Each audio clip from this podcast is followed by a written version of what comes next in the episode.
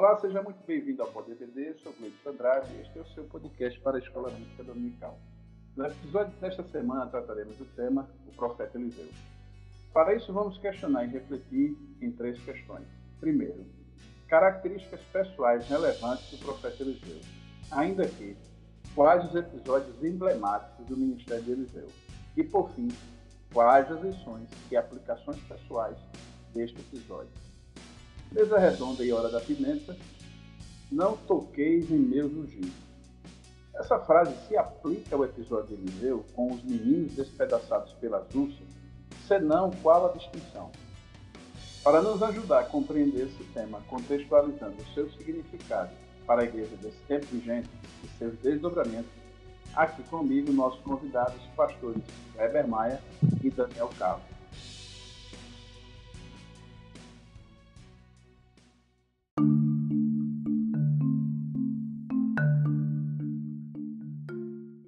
Paz do Senhor, pastor Kleber Maia e pastor Daniel Carlos, sejam muito bem-vindos para mais este episódio do Pode EBD.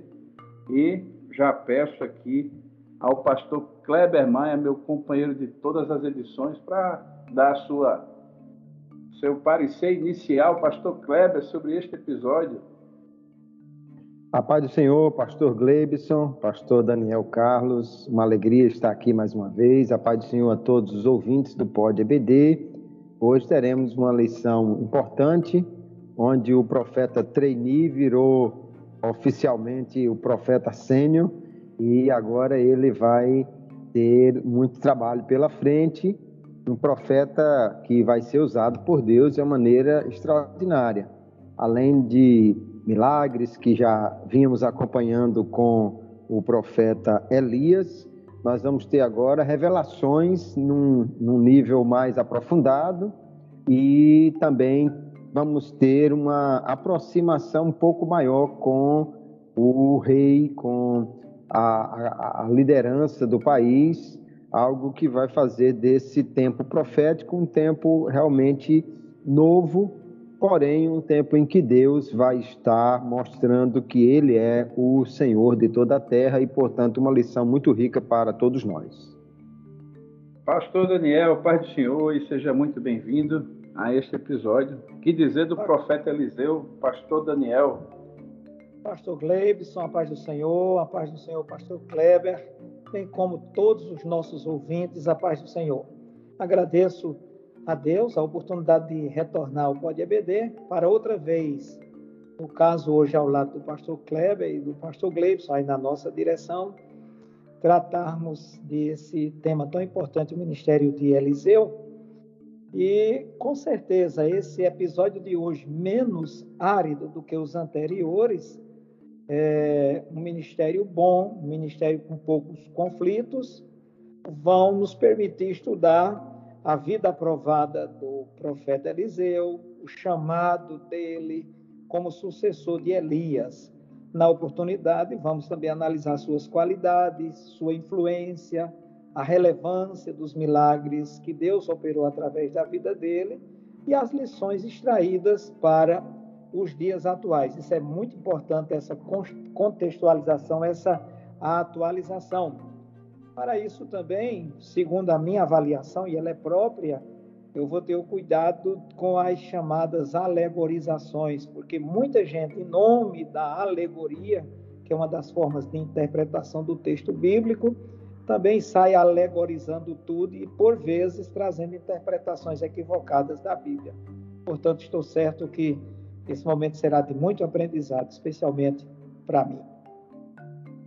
Sem dúvida, pastor Daniel, e eu já gostaria de me, é, me deixar né, fazer a primeira pergunta do PodBD, pastor Daniel, que trata exatamente das características pessoais relevantes do profeta Eliseu, já que a gente não tem tempo de traçar aqui um quadro biográfico completo, por isso a pergunta, pastor Daniel, das características, na sua opinião, das mais relevantes do profeta Eliseu, pastor Daniel. Muito importante essa pesquisa, essa pergunta, melhor dizendo, neste episódio. Dentre as muitas características do profeta Eliseu, aqui eu julgo mais relevante é que ele era um homem de Deus. e não somente como homem de Deus, ele agia como homem de Deus.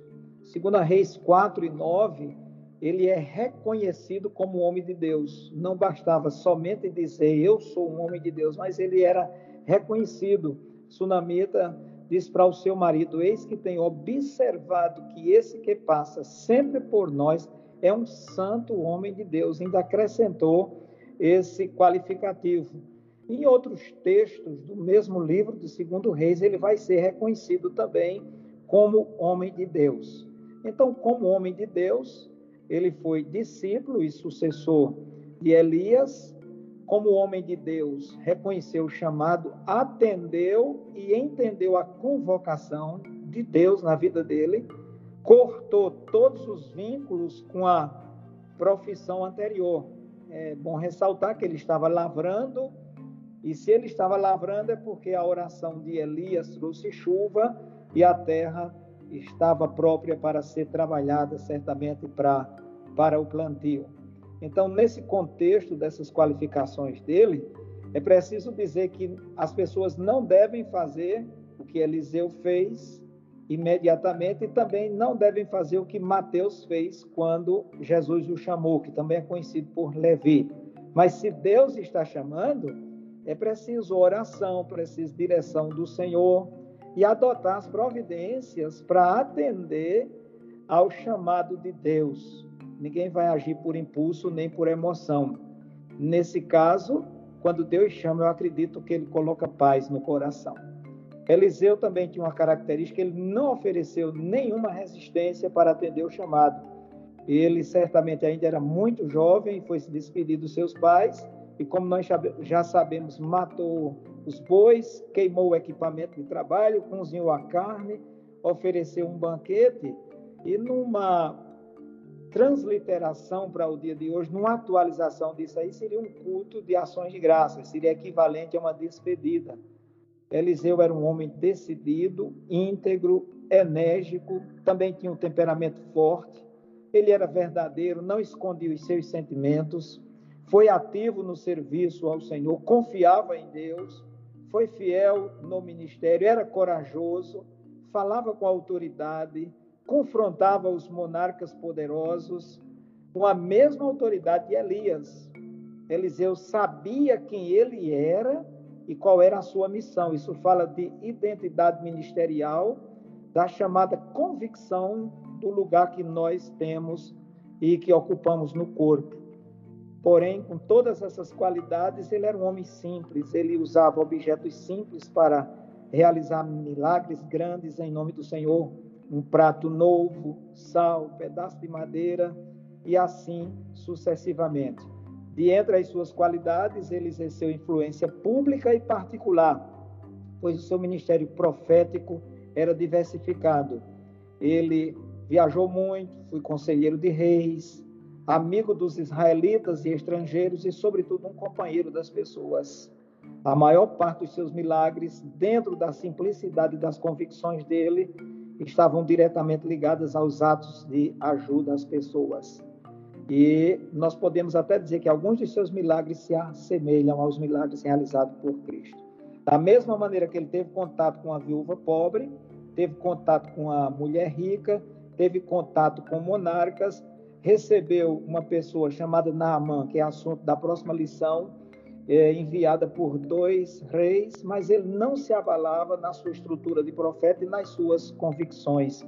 Era um homem que exercia misericórdia quando os cativos lá, enviados pelo rei da Síria, foram aprisionados porque perderam a visão. Enquanto o servo dele viu, aqueles cativos foram aprisionados e o rei lá de Israel queria matá-los, ele disse: Não, você não vai matar, você só mata quem você fizer por presa, você vai apenas alimentá-los e deixá-los ir embora. Nas suas convicções, tomou, apanhou a capa de Elias, porque ele tinha uma noção, uma percepção sobrenatural do trabalho que iria fazer e do chamado que Deus lhe confiara.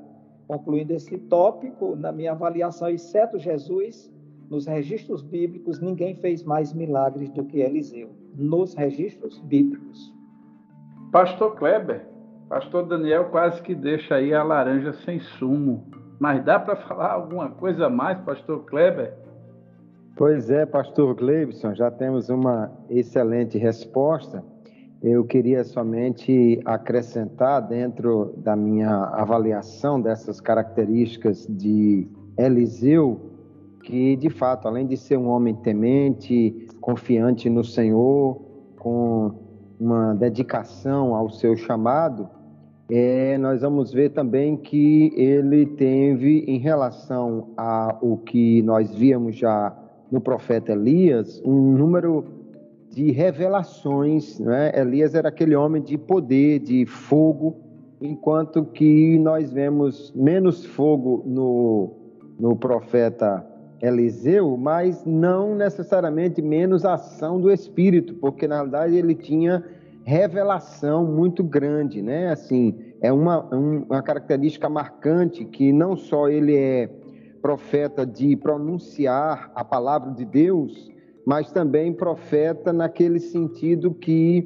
nos primeiros tempos era chamado de vidente, né? Era um profeta que tinha revelações de Deus sobre o que estava acontecendo naquele momento e também diferentemente de Elias, nós vamos ver que logo na primeira aparição ele se mostra muito arredio com o rei de Israel, certamente por causa da postura tanto do rei quanto do profeta Elias, né, em relação aos reis. Ele, profeta Eliseu foi, foi é, durante alguns anos auxiliar de Elias, né?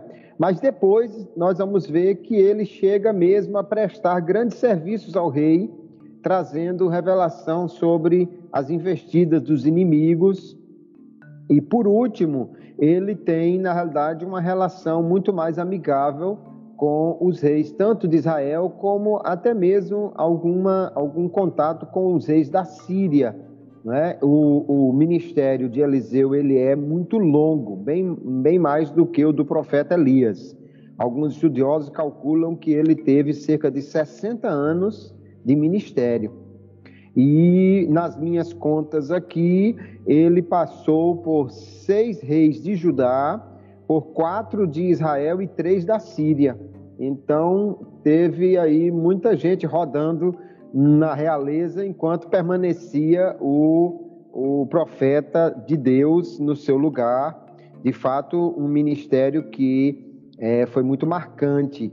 Mas, apesar de ser tão marcante em termos de tempo e de milagres, Elias deixou um legado de ser mais citado no Novo Testamento do que Eliseu. Eliseu só é citado por Jesus uma vez, enquanto Elias é citado não só por Jesus, como por outros escritores do Novo Testamento, mostrando que não é necessariamente o tempo apenas que deixa uma marca maior no ministério de alguém, né? Elias, de fato, tem uma, um, um, um paradigma para os profetas e tem uma posição que chega a ser é, uma característica dos profetas. Né? João Batista não foi comparado a Eliseu, mas foi chamado de o Elias daquele tempo, tal a característica profética marcante que Elias deixou. Contudo, Eliseu, de fato, é um profeta que também deixa uma marca muito importante para a, a, a profecia em Israel e para a relação do profeta com a liderança, algo que realmente é importante para nós tirarmos lições daí para a nossa vida. Bom, Pastor Kleber, é, dito que já foi dito, né? nas duas falas sua e do pastor Daniel, é, eu, eu, diria que é extremamente injusto. Talvez o mais adequado seria, de fato, uns dois episódios com Eliseu. Mas agora é um desafio, né? Quais são os episódios emblemáticos do ministério de Eliseu, já que colocou muito bem, e é tão amplo, é tão grande, passou por tantos tipos de, de, de características de reis e sociedade, e agora o desafio é colocar os episódios mais emblemáticos do ministério de Eliseu, pastor Kleber. Muito bem, a nossa lição vai se concentrar aí em três episódios, né? O vale que se enche de água, o azeite da viúva que será multiplicado, e a morte da panela que será tirada. Mas eu acho que, além desses três, há um episódio simples, porém marcante, que é o primeiro, que é a purificação das águas, porque isso acontece em Jericó.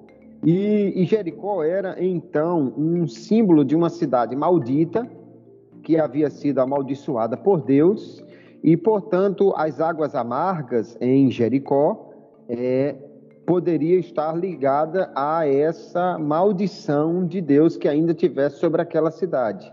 Mas ao fazer a purificação das águas, que é, é logo após a abertura do, do, das águas do rio, é, é a primeira ação que nós vamos ver de poder na vida de Eliseu, é, é como se ele tivesse aí mostrando que por, por seu intermédio Deus poderia reverter maldições, Deus poderia mudar essas situações, já que ele agia em nome do próprio Deus, o único que poderia desfazer uma maldição que o próprio Deus havia é, estabelecido para aquela cidade de Jericó. Um outro, além da cura de Naamã, que eu não vou falar dela porque é assunto do próximo, da próxima lição, um outro episódio que me chama a atenção também é o anúncio do nascimento da mulher estéril. A Sunamita era aparentemente estéril, porque era casada com um marido, ele já era idoso e, e eles não tinham filhos.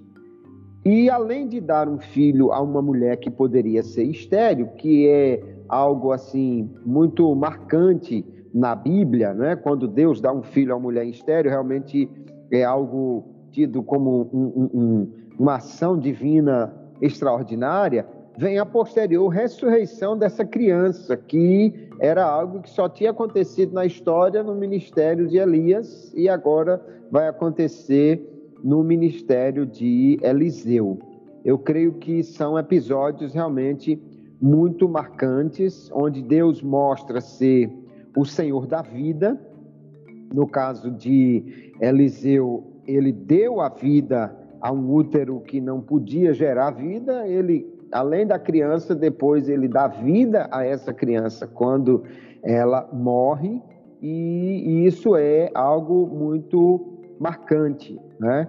É, esse episódio da mulher viúva, da mulher que tem um filho, é, a mulher rica que tem um filho, a sunamita, tem uma questão interessante que o pastor Daniel é, fez menção, é que é um episódio que eu vejo muitas vezes ser alegorizado, porque a mulher ela fez um quarto, é? que em algumas versões diz junto ao muro, outros dizem em cima, então pode ter sido um quarto realmente na parte alta da casa. É, o fato é que ela colocou lá uma cadeira, uma mesa e colocou um, um, uma cama e um candeeiro. Né? Para mim, isso fala do cuidado com o obreiro, do cuidado não só dele ter o lugar para descansar, mas também o alimento, a luz para que ele possa estudar. Fala do, do cuidado com o obreiro. Mas eu já vi gente falar das quatro pernas da cadeira, uma representa isso, a outra representa aquilo, a outra representa isso é uma alegorização terrível de textos como esse, que na realidade, apesar de serem simples, trazem lições interessantes. Nesse caso aí, eu vejo lições que poderiam muito bem ser aplicadas sobre a igreja cuidando do seu obreiro ou as necessidades de um cuidado integral com o obreiro, mas às vezes nós vamos ver aplicações alegorizadas que são terríveis, porque eu não sei nem se a cadeira de fato tinha quatro pernas, podia ser que tivesse só três ou, ou coisa parecida, e além do mais, é óbvio que não, tá, não, não há nenhum sentido oculto nessas pernas cadeirais, já que é, se eu pensar em quatro possibilidades, outro pode pensar em outras possibilidades, o que vai deixar algo terrivelmente é, inseguro nessa interpretação do texto e a Bíblia não pode ser interpretada assim. Nós precisamos olhar o texto, tirar princípios, princípios que sejam do que alguém está fazendo com o homem de Deus, do que Deus está fazendo, do que o homem de Deus está fazendo. Esses princípios nós vamos encontrar em narrativas como estas, e exatamente é daí que nós tiramos estas aplicações. Então, eu creio que é, Eliseu começou com a purificação das águas em Jericó, isso foi algo marcante para aquela cidade que já havia sido dito no ministério de Elias que a, a maldição de Deus caiu sobre aquele que a reconstruiu. No, nos, nos, três episódios relatados na lição, o vale que se enche de água, é, o azeite da viúva, que traz lições preciosas, e um texto muito explorado também, né, que é a multiplicação do azeite da viúva. Também tem que ter um cuidado aí para não se relacionar o azeite com o espírito, porque nós não vamos ver no texto nenhuma relação e não há uma uma ligação estreita em todo o texto que se fala de azeite sobre a representação do Espírito Santo e a morte na panela, que é algo que está ligado a essa ação provedora de Deus por meio do ministério de Elias. Né? A multiplicação dos pães, nós vamos ver ainda, há uma ação provedora importante e que é, destaca Elias e Eliseu de é, milagres feitos, por exemplo, através de Moisés, porque Moisés tinha uma ação para a nação toda, enquanto que Elias e Eliseu foram milagres que agiam individualmente ou beneficiavam pessoas individualmente. É uma característica diferente que nós vemos na, na ação de Deus através desses profetas, mas de fato nós precisaríamos de mais tempo para falar sobre muitas coisas que Deus fez através do ministério de Eliseu. Pastor Daniel, tirando aí o, o episódio emblemático com as ursas ferozes, Pope deixando este episódio para a hora da pimenta, o que é que, na sua opinião, pode se colocar a mais aí, um plus, já que o pastor Kleber, será que ele deixou alguma característica, algum episódio emblemático? Pastor Daniel? Pastor Gleibson, Pastor Kleber, eu vou precisar um pouquinho do azeite lá dos vasos da viúva para trazer um pequeno complemento, porque com habilidade o pastor Kleber já deu uma já fez uma varredura aí muito oportuna nos milagres que foram realizados mercê da graça de Deus por intermédio da instrumentalidade do profeta Eliseu. Eu poderia dizer que todos os milagres que ele realizou foram importantes, relevantíssimos, tanto é que estão no texto sagrado. E, na verdade, quando a gente pensa na autoridade de Eliseu, ele começa com muita autoridade. Deus começa usando o profeta Eliseu à semelhança do profeta Elias com poderes sobre a natureza. Já foi mencionado aí pelo pastor Kleber, nós queremos apenas pontuar quando ele fere as águas do Rio Jordão, quando ele purifica as águas, tudo isso poder sobre a natureza.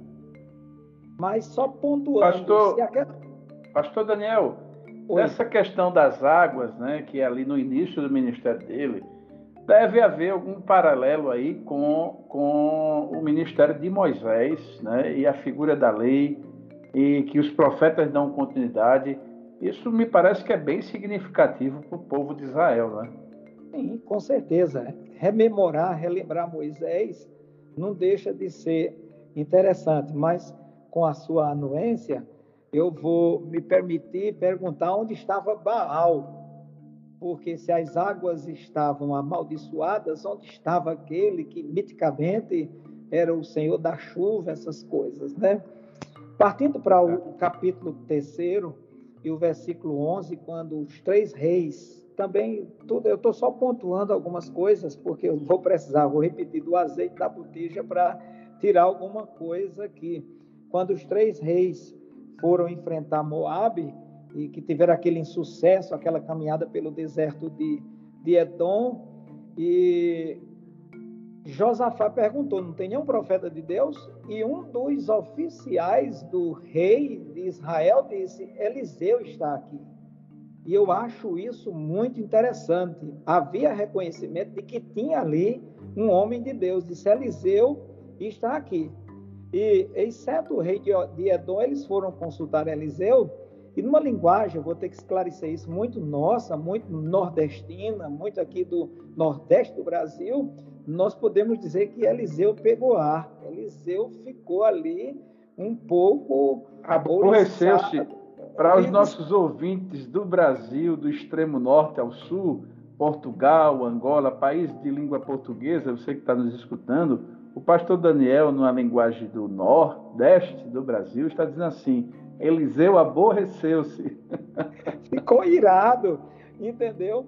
Então foi preciso trazer ali um tangedor e que não haja, é, esse tema é muito importante, não haja uma alegorização pelo simples fato de trazer um tangedor, porque a música, para quem conhece a literatura judaica, os costumes judaicos, a música estava presente tanto no, no, no, templo, como estava presente nos velórios, no casamento, então trouxeram um tangedor ali e o profeta Eliseu, inspirado, traz a promessa de Deus, a palavra de Deus com autoridade quando eu me permito ler o texto, segundo Reis 3, 17 e 20, porque assim diz o Senhor, ele tinha convicção, ele sabia quem ele era. Não vereis vento, não vereis chuva, é a versão atualizada, mas este vale se encherá de água, e vós, vossos servos e os vossos animais beberão. Passando para o versículo 20, de manhã, na hora do sacrifício, as águas desciam na direção de Edom e a terra se encheu pontuando apenas no caso do evento da multiplicação do, do azeite, aquela família pobre, uma família humilde, o profeta pergunta: O que tens em tua casa? O que há na tua casa? O que remanesce lá? O que resta lá? Era uma quantia insignificante de azeite na vasilha, na botija ou no vaso, mas esse texto mostra que fé e obediência, nesse caso e em todos os casos, acredito, são fundamentais para a realização do milagre. Você tem um pouco de azeite, vai consultar um profeta, ele manda você voltar para casa, fechar a porta, pedir vasos emprestados, vasos não cheios, sinalizando que certamente eles seriam enchidos. Em outras palavras, traga vasos e enquanto você tiver vaso, o milagre vai acontecer. Então, numa ordem simples, sem muito estardalhaço, diz: deita o azeite, derrama o azeite. E fazê-lo estava sobre a responsabilidade da viúva, porque Deus não conhece nenhuma impossibilidade. Mas nesse caso particular, há uma participação humana. Em alguns dos milagres realizados por Eliseu, ele chamou a responsabilidade, a participação humana. Não é aquilo, eu vou orar e vou deixar Deus agir. Deus age, mas a minha parte eu tenho que fazer. Algo eu tenho que fazer e eu preciso fazer, porque, na verdade, nós não podemos esquecer a sobrenaturalidade, o poder soberano de Deus, mas a minha participação no crer é muito importante. Mas eu queria destacar o discernimento espiritual, a sensibilidade espiritual, o zelo que Eliseu tinha pelo povo de Israel, pela esperança do povo de Israel. Quando Azael, enviado de Benadab, vai consultá-lo, ele, na inspiração do Senhor, ele previu que o rei morreria e que Azael iria substituí-lo, que seria mau, seria perverso. E ali ele chora. E Azael ainda se desculpa, mas é preciso entender, no caso, nesse evento, que ele estava diante de um homem que tinha revelações sobrenaturais da parte de Deus e revelações efetivas que se cumpriram de acordo com o que ele profetizou. Muito bom. Pastor Daniel, nossa terceira questão, né? Ela faz a, a seguinte indagação: Quais são as lições e aplicações pessoais deste episódio, na sua opinião, Pastor Daniel? São muitas, e usando as suas próprias palavras, teríamos que ter dois eventos, dois episódios, para escrevermos com mais vagar essas lições. A primeira delas, eu me reporto ao tópico anterior que ele era um homem de Deus. E isso é muito importante nós falarmos isto, porque essa característica pessoal ela é indispensável no profeta, no homem de Deus, naquele que realiza a obra de Deus. É preciso, é preciso que essa pessoa seja reconhecida, tanto no homem como na mulher. Não tem nem aqui um, um exclusivismo, é naquele que disponibiliza o coração para servir, naquele que apresenta prontidão para atender o chamado. E essa marca deve impregnar, deve encharcar o coração de todo aquele que é chamado por Deus. Então, é interessante nessas lições que nós queremos destacar, além do chamado, dessas convicções, ele aprendeu, ele, ele foi treinado, ele foi fiel, e tudo isso faz parte de um rol de, de características que são necessárias nos dias de hoje. Eliseu tanto serviu a pobres como a monarcas, e ele não se intimidou com a presença dos reis, nem com o tamanho da responsabilidade. Ele era um substituto à altura do profeta Elias, aprendeu com o seu mestre, considerou as suas realizações. Então, como lição principal para os nossos dias, contextualizando, atualizando e aplicando esse episódio, é preciso que nós sigamos o padrão bíblico. A Bíblia tem fartos exemplos acerca desse padrão que deve ser seguido nas sucessões, nas escolhas, nas indicações, nas consagrações, nas ordenações e assim sucessivamente. Pelo simples fato de ouvirmos uma pessoa uma vez no púlpito, às vezes ali bem intencionada, nós não podemos sair dizendo que aquela pessoa é um homem de Deus, uma mulher de Deus e dali para frente elevá-la a uma posição privilegiada. Não, tudo tem que ser provado, comprovado e aprovado. Muito bom. Pastor Kleber, sua opinião nessa terceira questão, que tem um caráter aí de, de contextualizar e aplicá-la? Pastor Cleibson, de fato, é, os episódios aqui na vida do profeta Eliseu são muito ricos, né? Além de Deus continuar mostrando por meio desse profeta que ele é provedor, fiel e suficiente, e quantos, é, quantas vezes nós vamos ver aqui Deus trazendo provisão para o, o, o povo, né? de, de diversas maneiras. E vemos que não é apenas é, num período que Deus faz isso, mas em todas as épocas Deus mostra ser um provedor fiel. É, a viúva do, do, do, filho do profeta é, alcançou isso e, e tantos outros aqui por meio do ministério de Eliseu. Agora, uma característica, além das que o pastor Daniel já destacou, da, da autoridade, da fidelidade de Eliseu, é, eu gostaria de chamar atenção uma coisa que a gente pode perceber quando lê eh, esses episódios. No capítulo 19 do primeiro Reis, nós vamos ver o chamado de Eliseu. Depois disso, você vê no capítulo 20 a guerra, no capítulo 21 a vinha de Nabote, depois disso você vê a profecia contra Acabe, a morte desse, aí vem Acasias, os conflitos com Elias, e a gente pode perguntar, onde estava Eliseu nisso tudo? Né? Eliseu estava no monte lá com Elias quando desceu o fogo do céu, ele foi junto com ele para ver Acasias, e é possível que sim, porque na realidade ele era conhecido ou ficou conhecido e assim é apresentado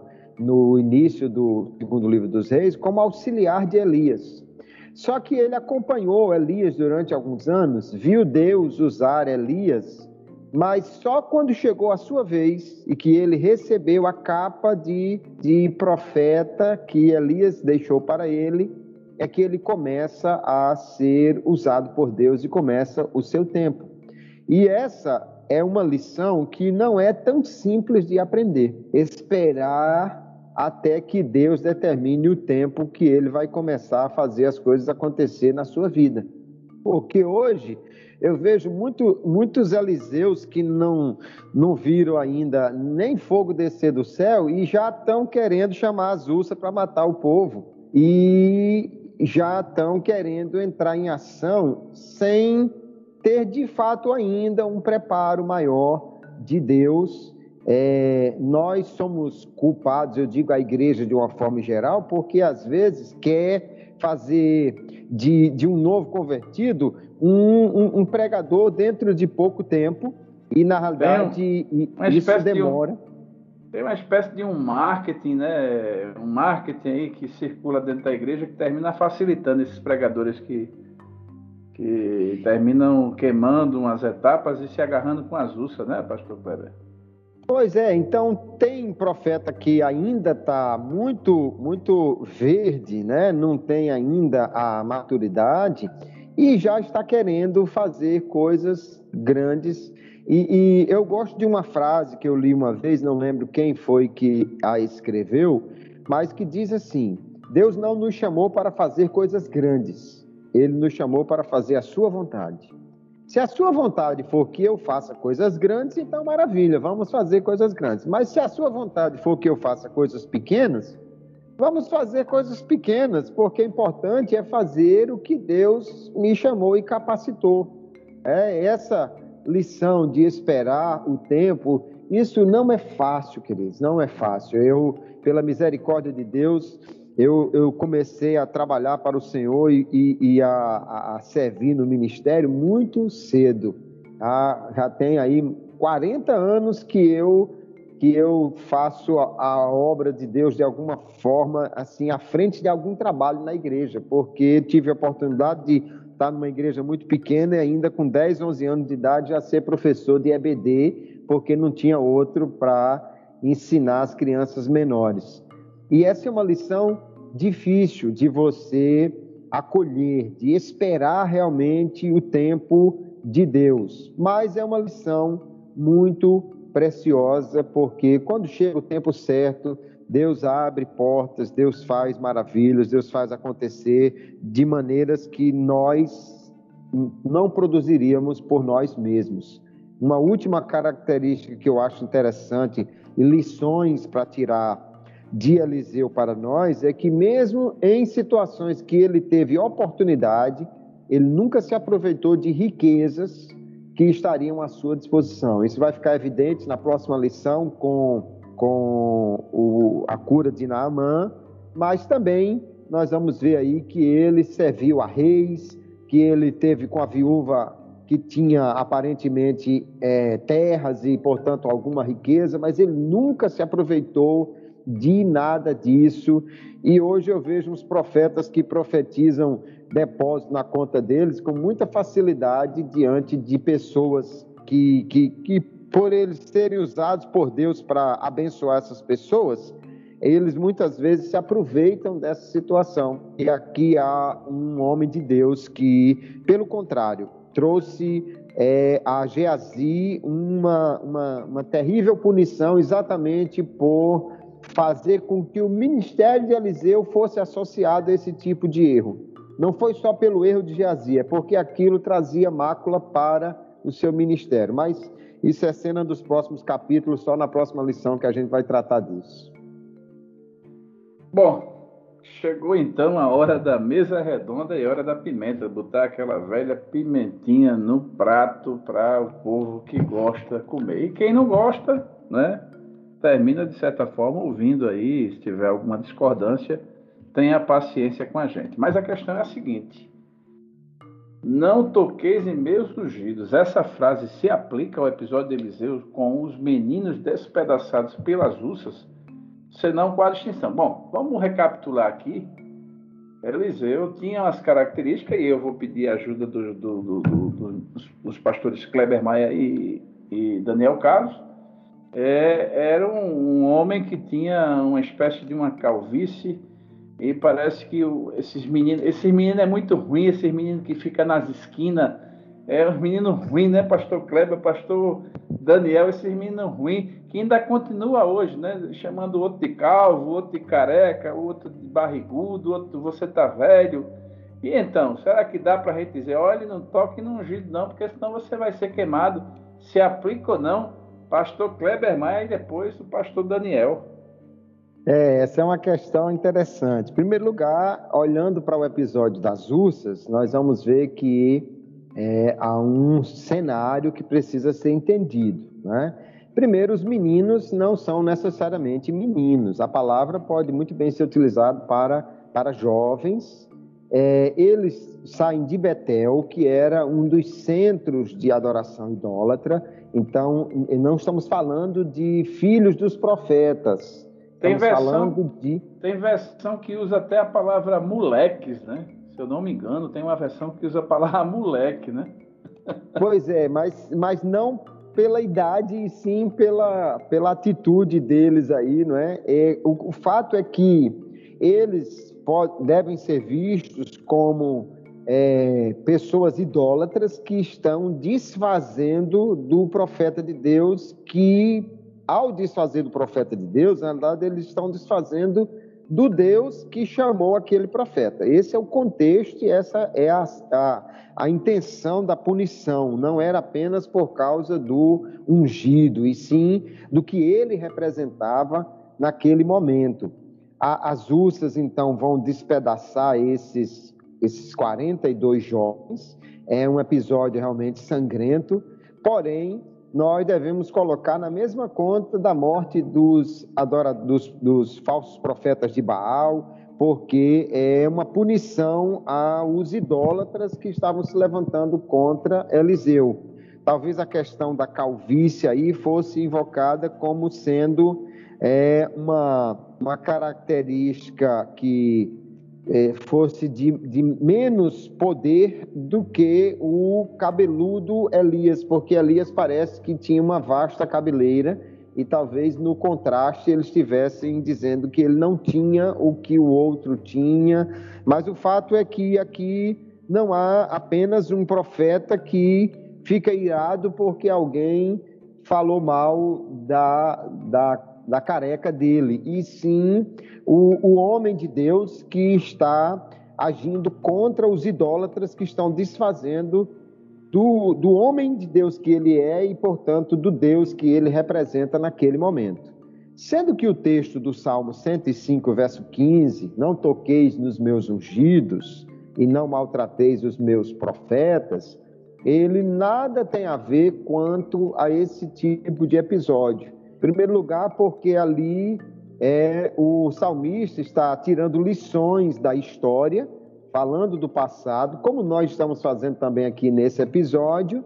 E essas lições do passado, ele fala do povo de Deus que andou no deserto e que Deus repreendeu a reis para não tocá-los. No caso, os ungidos são todo o povo de Deus e não apenas os líderes ou os profetas. Então, é, o que eu poderia tomar dessa lição é que Deus defende o seu povo de uma forma em geral, mas não para dizer não toque na liderança ou no profeta, porque o texto, na realidade, não se refere a uma pessoa apenas, mas ao povo de Deus de uma forma em geral e desse modo nós temos que ter o cuidado, porque inclusive nós já em outros episódios falamos disso. Nós estamos agora na era da graça. Então, Deus defende o seu povo, sim. Deus defende os seus profetas, sim. Mas a era da graça não tem ursas ferozes. Ela tem homens de Deus que abençoam e tem um Senhor que na cruz disse: Pai, perdoa-lhes porque não sabem o que fazem. Então, não temos aqui de forma alguma é uma, uma orientação bíblica para invocar destruição para aquele que zombar de alguma característica do profeta, mas o texto é aplicado dessa forma estaria completamente equivocado, fora do seu contexto. E então, pastor Daniel, sua opinião? Pastor Gleibson, eu concordo plena e totalmente com o pastor Kleber Maia. O caso de Eliseu, com certeza, se trata de uma zombaria contra Deus ele foi prático, preciso, quando descreve que essas crianças, esses rapazinhos, não se tratava Não se tratava de criança, mas de pessoas que sabiam discernir o certo e o errado.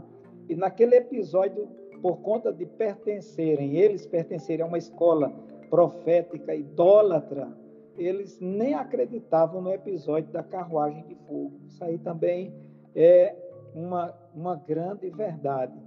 Quanto ao caso de Eliseu ser calvo, não sei se tinha tido uma queda natural de cabelos ou se por um motivo ou outro ele tinha feito algum voto, raspou a cabeça para ficar diferenciado, nós não vamos encontrar respaldo no texto bíblico e nem vamos procurar. Entretanto, havia à época um costume, quando uma pessoa era chamada de calvo ou careca, era símbolo de desgraça, de, de maldição. E, infelizmente, por conta de algumas tradições e alguns costumes, nós vivemos épocas em que os líderes, efetivamente, aqueles que são chamados por Deus, que apregoam a palavra de Deus, que anunciam a palavra de Deus e denunciam os desmandos que contrariam a palavra de Deus, eles são ridicularizados, são escarnecidos e podem até ser perseguidos. E nós já estamos vivenciando isso aqui no Brasil. Mas nós não podemos esconder que também, por outro lado, há líderes que, infelizmente, não se portam como homens de Deus, não têm postura, não têm conduta, e eles abusam de uma escolha, de uma autoridade, e eles se portam dessa maneira. Mas um autêntico líder espiritual que tem convicção em Deus, ele não faz isso. E um detalhe, eu já ouvi muita gente dizer que Eliseu enviou as úlceras, é só é, é só ler o texto. Quem enviou foi Deus. Mas não toqueis nos meus ungidos, nem maltrateis os meus profetas. Eu não vou é, reprisar isso aqui, o pastor Kleber já disse com muita propriedade, porque é exatamente isso. Mas hoje nós temos alguns iluminados que, interpretando equivocadamente esse texto bíblico, eles se colocam numa posição superior, um super crente, eu diria supra-sumo da excelência, casta especial, menina dos olhos de Deus, excelência na santidade, exemplo de chamado, ele está sozinho, não tem mais ninguém, mas isso não tem respaldo na palavra de Deus. Tem um, tem um pastor conhecido nosso que, que tem um jargão dele que diz que é a última Coca-Cola no deserto, o tal da, do furinho da bolacha da creme crack, alguma coisa assim, né? O pastor Kleber conhece o homem. Pois é, imagina numa situação dessa, esse aí não aceita crítica, ainda que a crítica seja é, é, construtiva, ele não aceita nada, porque ele se julga é, supra-sumo da excelência acima de todos. Mas veja bem, o texto de Salmos que é reproduzido em crônicas. Crônicas é uma compilação de, de, de, de alguns salmos, entre eles 96, 105, 106, e realmente está tá escrito isso. Mas nós não vamos entrar no Salmo 105, porque o pastor Clever Maia já falou muito bem, falando acerca de todo o povo de Deus, mas eu só quero mostrar uma coisa que é muito interessante. Aquele pequeno grupo que Deus ordenou que fosse lá para Canaã, vindo da Mesopotâmia, Mesopotâmia, eles enfrentaram perseguição e Deus os protegeu, protegeu do perigo, protegeu da opressão, repreendeu o governante, Deus repreendeu o faraó, Deus repreendeu Abimeleque, porque Deus continua cuidando dos seus. É aqui que nós queremos tocar nesse ponto. Deus continua cuidando dos seus. Agora, alguém se arvorar o direito de dizer não toqueis nos meus ungidos e até bate assim em si próprio, como se ele fosse ali, ah, como já foi dito aí, o último biscoito do pacote. Mas eu quero encerrar esse comentário sobre essa unção de Deus, muito interessante. 2 Coríntios 1, 21 e 22 diz: Mas aquele que nos confirma convosco em Cristo e nos ungiu é Deus, que também nos selou e nos deu penhor do Espírito em nosso coração. Então, salvo outro juízo, e deve existir, eu acho que esse texto claramente nos ensina que a unção de Deus, para todo cristão regenerado que nasceu de novo, ele participa dessa unção e ela é única. Muito bom. Bom, pastor Kleber, pastor Daniel, gostaria de, de, pedir, felizmente né, e infelizmente ao mesmo tempo, a gente tem um tempo e para apreciar bem, chegar bem ao ouvido dos nossos ouvintes, eu gostaria de pedir ao pastor Daniel, por ordem, é, as suas considerações finais e uma dica pedagógica, pastor Daniel, para este episódio.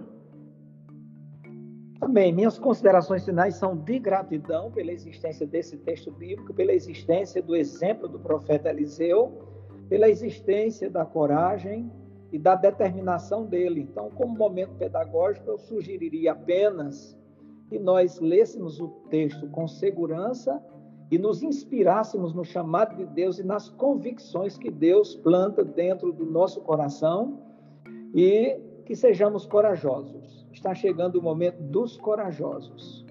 E quem for covarde e medroso para não amolecer o coração dos outros, que retorne. Está lá em Deuteronômio 20. É hora de coragem, é hora não de ousadia, de desafios, de tentar a Deus, mas de muita coragem para ter convicção naquilo que Deus colocou em nosso coração. E agradecer esse momento e cumprimentar a todos com a paz do Senhor. Pastor Kleber. Pastor Gleibson, também o sentimento que há no meu coração é de gratidão a Deus por poder chegar aqui mais uma vez, trazer a contribuição para este episódio. A minha oração é que Deus continue abençoando cada um dos ouvintes do Pod EBD e a aqueles que estão aqui sempre servindo ao Senhor, produzindo é, é você aí em Portugal e, e nós aqui no Brasil, e, e, e não é fácil é, tirar sempre o tempo para produzir isso, mas eu louvo a Deus porque tem levantado pessoas como você para ter essa, essa visão de produzir novos formatos para se estudar a palavra de Deus e isso é muito importante. E a mim é, para mim é uma benção poder trazer aqui a minha contribuição.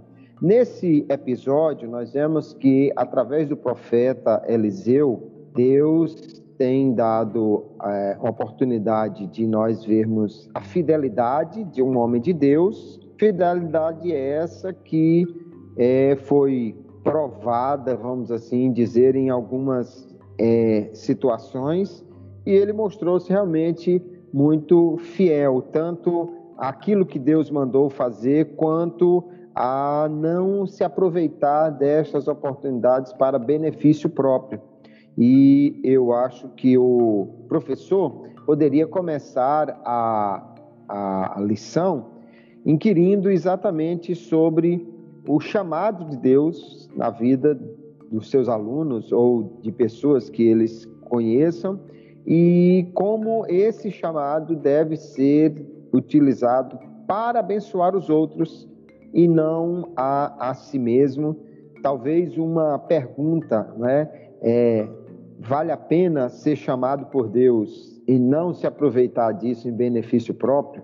Para levantar a discussão, porque eu creio que Eliseu é um um emblema nesse aspecto aí, é, diferente até de Elias, né? ele teve muito próximo de situações em que poderia ter se beneficiado muito, mas não, não fez uso disso para seu benefício. Fica aí então uma sugestão para os professores iniciarem a sua aula.